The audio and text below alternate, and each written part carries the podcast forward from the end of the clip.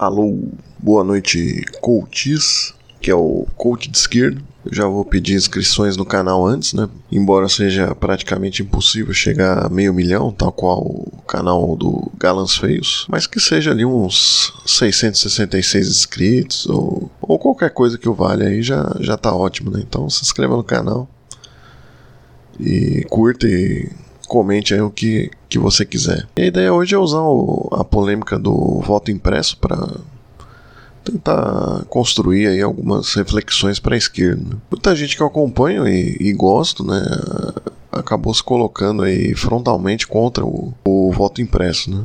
E aí o que fazer diante disso, né? Acusar todos de serem da CIA, ligado ao Jorge Soros, só por causa de uma discordância? Esse não, não é o caminho nem da camaradagem, nem da, de uma honestidade pura e simples, né? Minha discordância aí são alguns argumentos, a meu ver, que parecem se dar aí na forma que o pessoal chama de ad hoc, né? No sentido aí de sempre defender a teoria da, da urna 100% segura como uma coisa certa e, e sempre acrescentando coisas aí, né? Pra corroborar a teoria, né? Primeiro era porque o, o o impresso supostamente iria parar na mão do miliciano, né? Esse era o argumento inicial, né? E depois que falaram que o, que o voto ficava numa urna, né? Aí mudou seu, o, mudou seu argumento, dizendo que poderia se tirar uma foto dessa, desse comprovante, né? Um argumento sobre os milicianos aí como pessoas idiotas aí, né? Então fica um pouco vago, né? Porque fala-se que nas comunidades tudo é dominado na sessão eleitoral aí para votar, mas que mesmo assim a pessoa poderia burlar a exigência aí do da foto cancelando o voto, né? Ora, se o, o miliciano que tem tudo dominado na sessão eleitoral, ele não poderia exigir um vídeo, né? O vídeo comprovaria 100% o voto, né? Ao invés de uma, de uma foto, né? Então, é, esse argumento aí cai, cai por terra, né? Se é tudo dominado na, nas comunidades, né? Não faz sentido ali o, miliciano pedir uma foto, né? Bolsonaristas não querem mais transparência, eu acredito que está correto, né? Principalmente a direita, né? Seja a extrema a extrema direita ou a direita clássica e PSDBista, né? Há mais de duas décadas dominando São Paulo, eles não querem transparência. Né? Mas enfim, o meu ponto é, é, é se dá para ficar se apegando a uma suposta ordem, né? Porque a esquerda do lado da ordem se enfraquece muito. Isso vale para muitas perspectivas na esquerda, né? seja também no lado jurídico, né? na, na esfera de crença nas, nas instituições, né? de querer não matar a democracia, só que é preciso lembrar que essa democracia é burguesa. Né? E daí, como eu falei de ad hoc, você vai rebatendo os argumentos e se volta nessa questão já, já citada, né? Que vai ter bagunça, né? Então é preciso se lembrar aí que a gente está na vigência de um golpe, né? A complexidade da situação delicada aí com militares e tudo mais, né? Então fica complicado querer uma normalidade, né? E essa posição aí não, não sabe muito bem o que vai acontecer, né? E digo isso sem querer é, desanimar ninguém, né?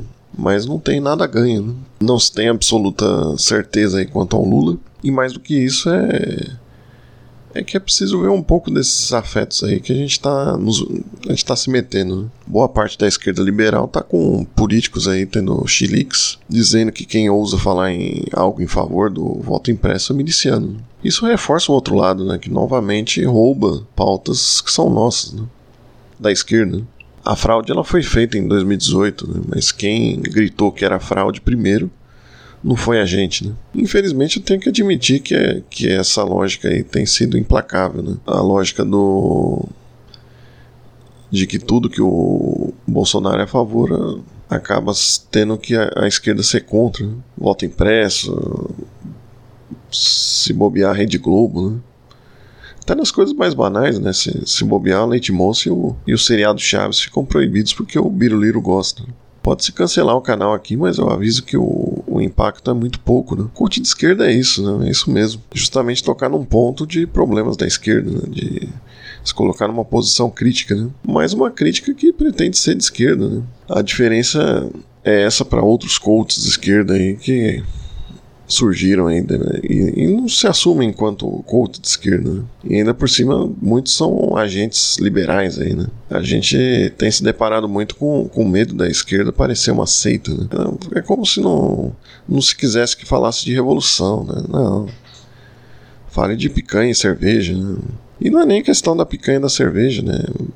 Pode ser picanha, cerveja e revolução. As coisas podem andar juntas, né? Mas se for para rebaixar o horizonte, não, não dá, né? Sinto muito aí os modernos e sapientes cultos de esquerda, né? Mas o Lenin não foi superado. Né? Sem a radicalidade inicial não se chega a nada para não ficar só em Lenin, já, já diria até a própria Rosa Luxemburgo, né? é da tática revolucionária para a maioria, e não o contrário. Né? É menos desespero por crescimento a todo custo faria bem aí a um, a um progressismo desgovernado aí, sem forma, né? Mesmo que se chame isso que eu, que eu tô fazendo aqui, né? Que eu tô falando de ser ortodoxo.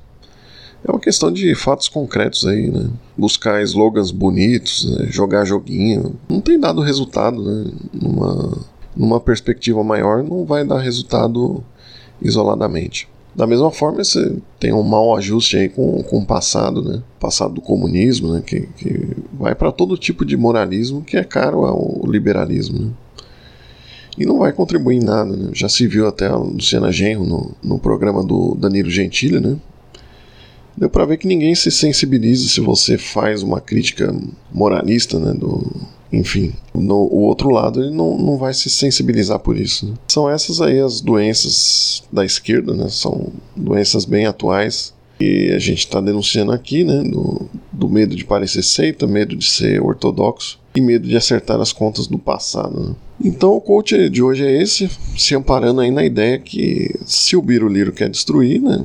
Destruir a destruição não vai se dar por um processo fácil e rápido. Né?